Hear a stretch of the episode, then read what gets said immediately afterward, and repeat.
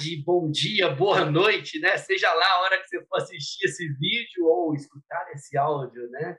Hoje estou aqui começando um projeto Psicologia Positiva na Veia com o meu grande amigo Gabriel Ferraz, né? Do Já Parou para Pensar.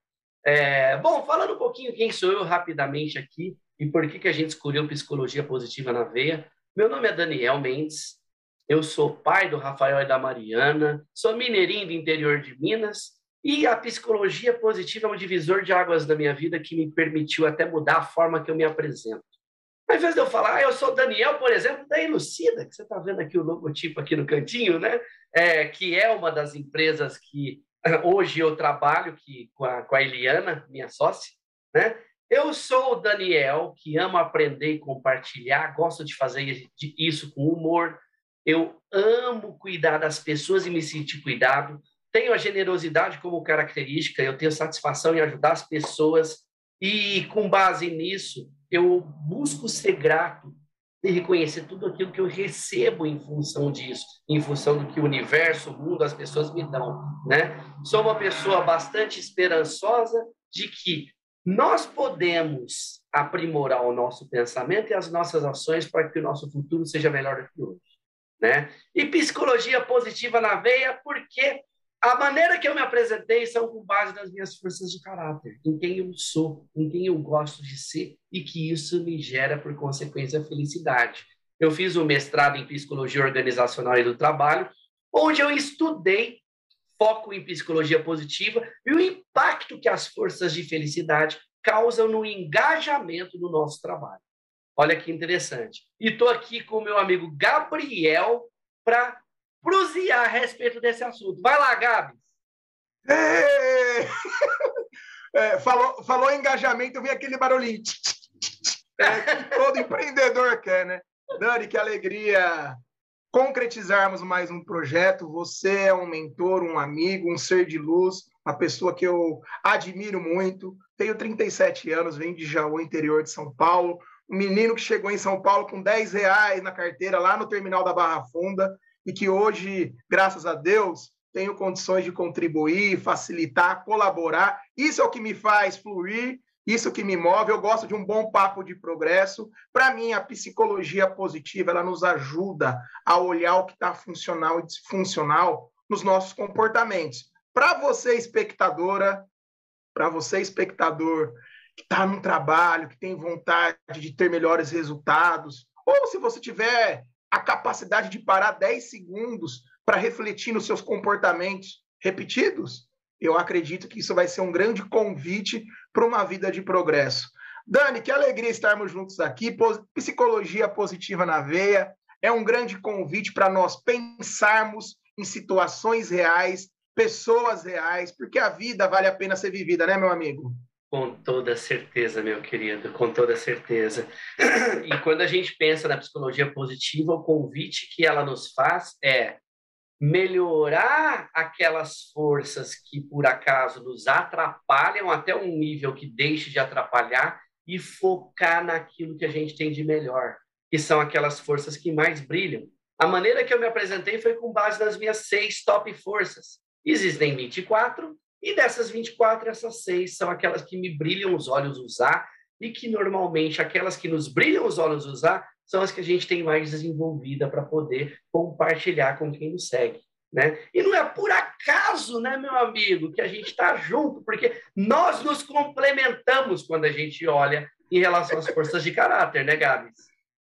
Eu tenho um amigo em comum que você conhece bem na questão da comunicação, Denis Antunes, ele fala que a maior poesia da vida é utilizar o roteiro, é utilizar o Excel e nos permitir a fluir, utilizar a coragem, a temperança. Aproveitar para mandar um abração para Eli, é, sua sócia, né, Lucida, uma pessoa que tem uma extrema generosidade. Eu fico feliz com os conteúdos que vocês estão compartilhando. E para você que está aqui nos acompanhando, é, nós traremos estudos, nós traremos olhares científicos, meta-análise, que é uma coisa que eu gosto muito, só que sempre pensando em situações reais. Aqui o papo é reto, o papo é de progresso. E, Dani, eu já, eu já vou te passar a primeira petecada, hein? Manda bala, manda bala, meu amigo. Dani, você é pai, você estava no mundo corporativo, tecnologia, é, tinha o Zap e o Copa para a última mão, para a galera que joga um truco aí. Rapaz, você do nada, que do nada não existe, mas resolveu dar um a hora da virada. O que a psicologia positiva teve de responsabilidade nessa nova transição? Você como empreendedor, palestrante, é, nesse novo lugar de facilitar? Gabs, eu tô até arrepiada aqui da sua pergunta, cara, porque você me fez relembrar quando essa história começou. É, e é até engraçado, né, né que muitas vezes a, a, a, grande mexida que acontece na nossa vida, às vezes vem com alguma tragédia ou com alguma dor, né? Em 2016, foi a primeira vez que eu fui demitido da minha carreira. Depois de 23, quase 24 anos, trabalhando em tecnologia, trabalhando para empresas, trabalhando para multinacionais. Vamos falar assim, eu tinha uma vida que, do meu ponto de vista, desejada por muita gente, de sucesso, trabalhando numa multinacional, viajando para o exterior com frequência, e de repente a empresa que eu trabalhava, a divisão que eu trabalhava foi vendida para um fundo americano canadense, e eles decidiram não ter mais presença na América Latina. E eu fui demitido. Cara, aquilo me deu um chacoalhão. Porque primeira vez, assim, não foi minha responsabilidade, não fiz nenhuma besteira para ter sido demitido, não. Só que eu fui demitido. E aí, depois disso, eu até fui recolocado em outra empresa, fui recolocado até financeiramente melhor, num cargo melhor, mas aí veio de novo, oito meses para nove meses depois, demitido de novo, porque veio aquela tal crise 2016-17, né? Não que eu esteja tirando a minha culpa da história, porque a gente também pode fazer nossos movimentos. Eu sabia que a divisão que eu trabalhava ia ser vendida. Eu sabia que eu entrei num projeto que foi cancelado. Eu entrei em agosto num projeto, em dezembro cancelaram. Eu falei assim: bom, daqui a pouco ou eu entro em outro projeto ou eu sou mandado embora de novo. Chegou março, abril, fui mandado embora de novo, né? Cara, para mim isso foi uma espécie de chamado de Deus, porque em menos de um ano para quem nunca tinha sido demitido, duas demissões seguidas. E aí eu passei a receber oferta para trabalhar fazendo o que eu fazia com mais responsabilidade, ganhando literalmente metade, Gabs, do que eu ganhava. Metade. Metade. E por sorte, por, por eu ter guardado dinheiro, por ter economizado, graças a Deus, né? Eu tive a opção de negar. Eu disse, não, eu não vou topar fazer isso não, né? É, e aí eu fui fazer curso de investimento em bolsa de valores, vi que aquilo não era para mim, porque é um trabalho que a gente trabalha sozinho. Aí fui cair na Sociedade Brasileira de Coaching, fiz cinco formações de coaching, lá sou Master Coach. É, e um amigo meu que eu falo que é meu mentor, né, é, o Cláudio Nisiama, ele falou assim para mim, Dani, eu, se fosse você, me especializaria em algo mais, porque coaching, infelizmente, vai ficar banalizado, cara. Faz um MBA, faz uma pós, faz um mestrado, e fui para o mestrado em psicologia da saúde, voltada para o mundo organizacional e do trabalho, com foco em psicologia positiva. E aí sim, isso me deu um respaldo enorme para poder trabalhar com o que eu trabalho, para fazer o que eu faço e assim por diante. E por que que isso me chamou atenção e foi um divisor de águas? Gabs, antes eu até era feliz, mas eu não sabia dizer por quê. Eu não tinha consciência. Hoje, eu sei com clareza o que me faz feliz e o que não me faz feliz. O que me agrada e o que me desagrada. O que eu posso falar assim, vou por aqui, que aqui eu vou ter mais resultado, mais realização, vou ajudar as pessoas, não vou por lá porque eu sei que não vai dar bom, cara. Né? Então, o divisor de águas na minha vida da psicologia positiva é que ela tem uma estrutura científica que nos ajuda a ter uma consciência do que nós temos de melhor, que são as nossas forças de caráter, e intervenções que nos ajudam a usar essas forças de maneira consciente intencional e equilibrada para que isso se reverta em coisas boas para mim e para quem me cerca. né? É, então, eu passei a viver, ao conhecer a psicologia positiva, literalmente dizendo meu propósito de vida. Hoje eu faço com clareza, com consciência, com intenção e atenção as minhas seis forças do meu dia a dia. E eu busco pessoas como você, que tem coragem, como uma das top virtude, né? Para me empurrar, falar assim, Dani, vamos, velho, você tá moscando aí, cara. Cadê os posts no LinkedIn? Cadê os artigos escritos? Cadê as lives, cara? Vai ficar miguelando o seu conhecimento? né? Olha a importância da gente se conhecer para a gente grudar nas pessoas que, amigo que é amigo, na verdade, não tem medo de incomodar, ele quer que o outro prospere, que o outro cresça, e ele faz de tudo para que isso aconteça, com o seu jeito, claro, cada um de nós. É isso, meu amigo. É, deixar aqui um, um toque para a equipe da edição, que temos um belo corte por aí, né? Tinha coisas que você não conseguia é, ter a consciência de saborear. Dani, nós vivemos num mundo tão acelerado, nós vivemos num mundo tão ansioso. É, quando nós olhamos para as grandes consultorias, a, as grandes empresas responsáveis por auferir é, a falta de engajamento, a falta de satisfação, o quanto empresas estão, infelizmente, sendo responsáveis, criando ambientes que, ao invés de trazer o processo e o progresso, elas estão trazendo a doença. Isso é muito preocupante no meu ponto de vista, sabe? Sim, sim. Até a live que eu assisti ontem do João Paulo Pacífico, ele falou muito disso ele falou que, infelizmente, nas grandes lideranças de empresas, nós temos líderes tóxicos. Líderes que, por questão, seja psicológica, fisiológica, ou mesmo por falta de conhecimento em como ser um líder positivo, um líder que ativa nas pessoas o que elas têm de melhor, né? É, a gente está numa sociedade que valoriza o poder e o dinheiro. E em função de valorizar o poder e o dinheiro, acaba soterrando e, e, e trazendo para cima valor e dinheiro em relação ao humano.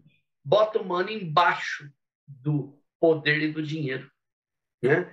E isso é muito ruim, né, cara? Porque aí a gente acaba tendo líderes que por buscar benefício próprio ou objetivo que a empresa precisa, passa em cima de sentimentos, passa em cima de pessoas para poder conseguir mais poder ou, e ou mais dinheiro, né? que essas coisas tendem a andar juntas, levando inclusive a pessoas a burnout, burnout né? que é tem como principal característica a exaustão. A pessoa não tem energia, não tem vontade de trabalhar, não tem ali no seu dia a dia a razão para acordar e falar, vou trabalhar. E, e, a responsabilidade dos líderes é enorme nesse aspecto, né, Gabs? Porque quem direciona o que vai acontecer é o líder de cada grupo, de cada equipe, de cada empresa.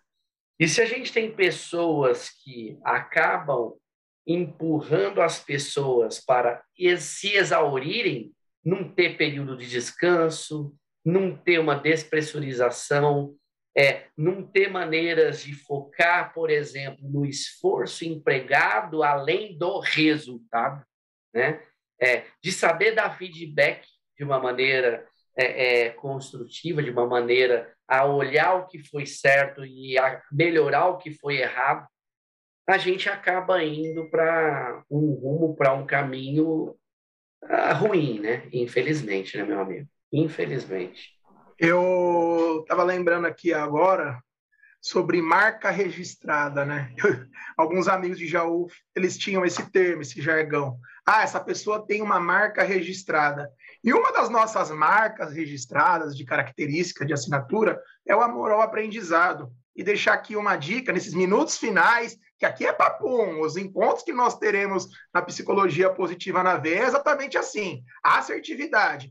É o livro Essencialismo. E ele fala exatamente, Dani, em um dos capítulos, esse livro tão interessante, que às vezes menos é mais, menos, porém, melhor. Que grandes líderes, grandes CEOs, eles escolhem a primeira segunda-feira do ano, por exemplo, a primeira segunda-feira de cada mês, para ter um momento de reunir com a equipe, não atende telefone, não responde e-mails, para essa troca colaborativa. O que eu vejo na psicologia positiva na veia, pensando em situações reais, se você perguntasse para o Gabriel há 5, 6, 7 anos atrás, quando eu pesquisei o TED do Elder Kamei, se você entrar aí na, na, no seu provedor e pesquisar o TED sobre psicologia positiva, me chamou a atenção. Como eu poderia ser um gestor mais humano, me relacionar melhor com a minha mãe, ter melhor, melhores relações afetivas e positivas. Isso chamou muito a minha atenção. E tem uma coisa, Dani, que é interessante. Eu vejo muitas pessoas associando a psicologia, até nos tempos atuais, como patologia, como doença, como disfunção. E o grande convite que a psicologia positiva me faz é esse ganho de progresso, é reconhecer as potências, compreender em quais contextos o que é funcional, o que é disfuncional e o melhor de tudo, não é Disney, é psicologia positiva, é um convite para uma vida positiva. Mas nós teremos aflições, os seres humanos têm barreiras intransponíveis, e como você uma vez me convidou a refletir, né, eu gosto de já parar para pensar, o que é viver? O que é você aproximar a expectativa da realidade? Dani, obrigado por esse primeiro encontro. Passo a bola para você e já deixa aquele salve final para os nossos espectadores e espectadoras. Maravilha, meu amigo. Você, você trouxe aí é, o, o, framework que eu uso para explicar de uma maneira bem simples e objetiva o que é viver, né? É, no mestrado eu estudei um pouquinho do psicólogo William James e ele fala que viver é aproximar a expectativa da realidade né? Que a cada momento que a gente vive, nós temos certas expectativas e nós temos a realidade que acontece. É, e aí, com base nisso, eu peguei e falei assim: bom, se ele fala que viver é isso, nada melhor do que eu entender um pouco mais sobre expectativa, um pouco mais sobre realidade e como aproximar as duas coisas. expectativa é baseada nos nossos valores, tudo aquilo que eu gosto de repetir, ser, fazer e ter, eu valorizo e que faz bem para mim, para quem me cerca. E crença é como eu interpreto a vida. Quanto mais eu flexibilizo a minha crença para perceber que nem sempre eu estou certo e que outras perspectivas podem melhorar a maneira de eu resolver problemas, melhor fica a minha expectativa e mais adequada ela fica. E realidade eu gosto de dividi-la em parte que eu posso controlar e parte que eu posso influenciar. O, as únicas coisas que eu posso aprender a controlar e mesmo assim não era a todo momento, porque nós somos seres de emoção e a emoção acaba dando uma embaralhada nisso, nós podemos aprender a controlar o que a gente pensa e a nossa ação. E através do que a gente pensa e através da nossa ação, eu influencio a situação que eu estou vivendo, os meus sentimentos e dos outros e os outros que estão dentro da minha história. Então eu gosto de brincar que viver é aproximar a expectativa da realidade. E para viver melhor, eu tenho que entender de crenças e valores, flexibilizar a crença e conhecer meus valores e dar um passo para que a realidade se aproxime da expectativa, controlando o pensamento e a minha ação, influenciando melhor a situação que eu vivo, os sentimentos meus e dos outros e os outros que me cercam. É isso. E deixo aqui também um abraço para todo mundo que assistiu. Siga a gente nas redes sociais, né? É, arroba Daniel R. Mendes, tem o site da Elucida, elucida.me ou arroba elucida.me. E Gabs, fala seu Insta aí também, meu amigo. G Ferraz V.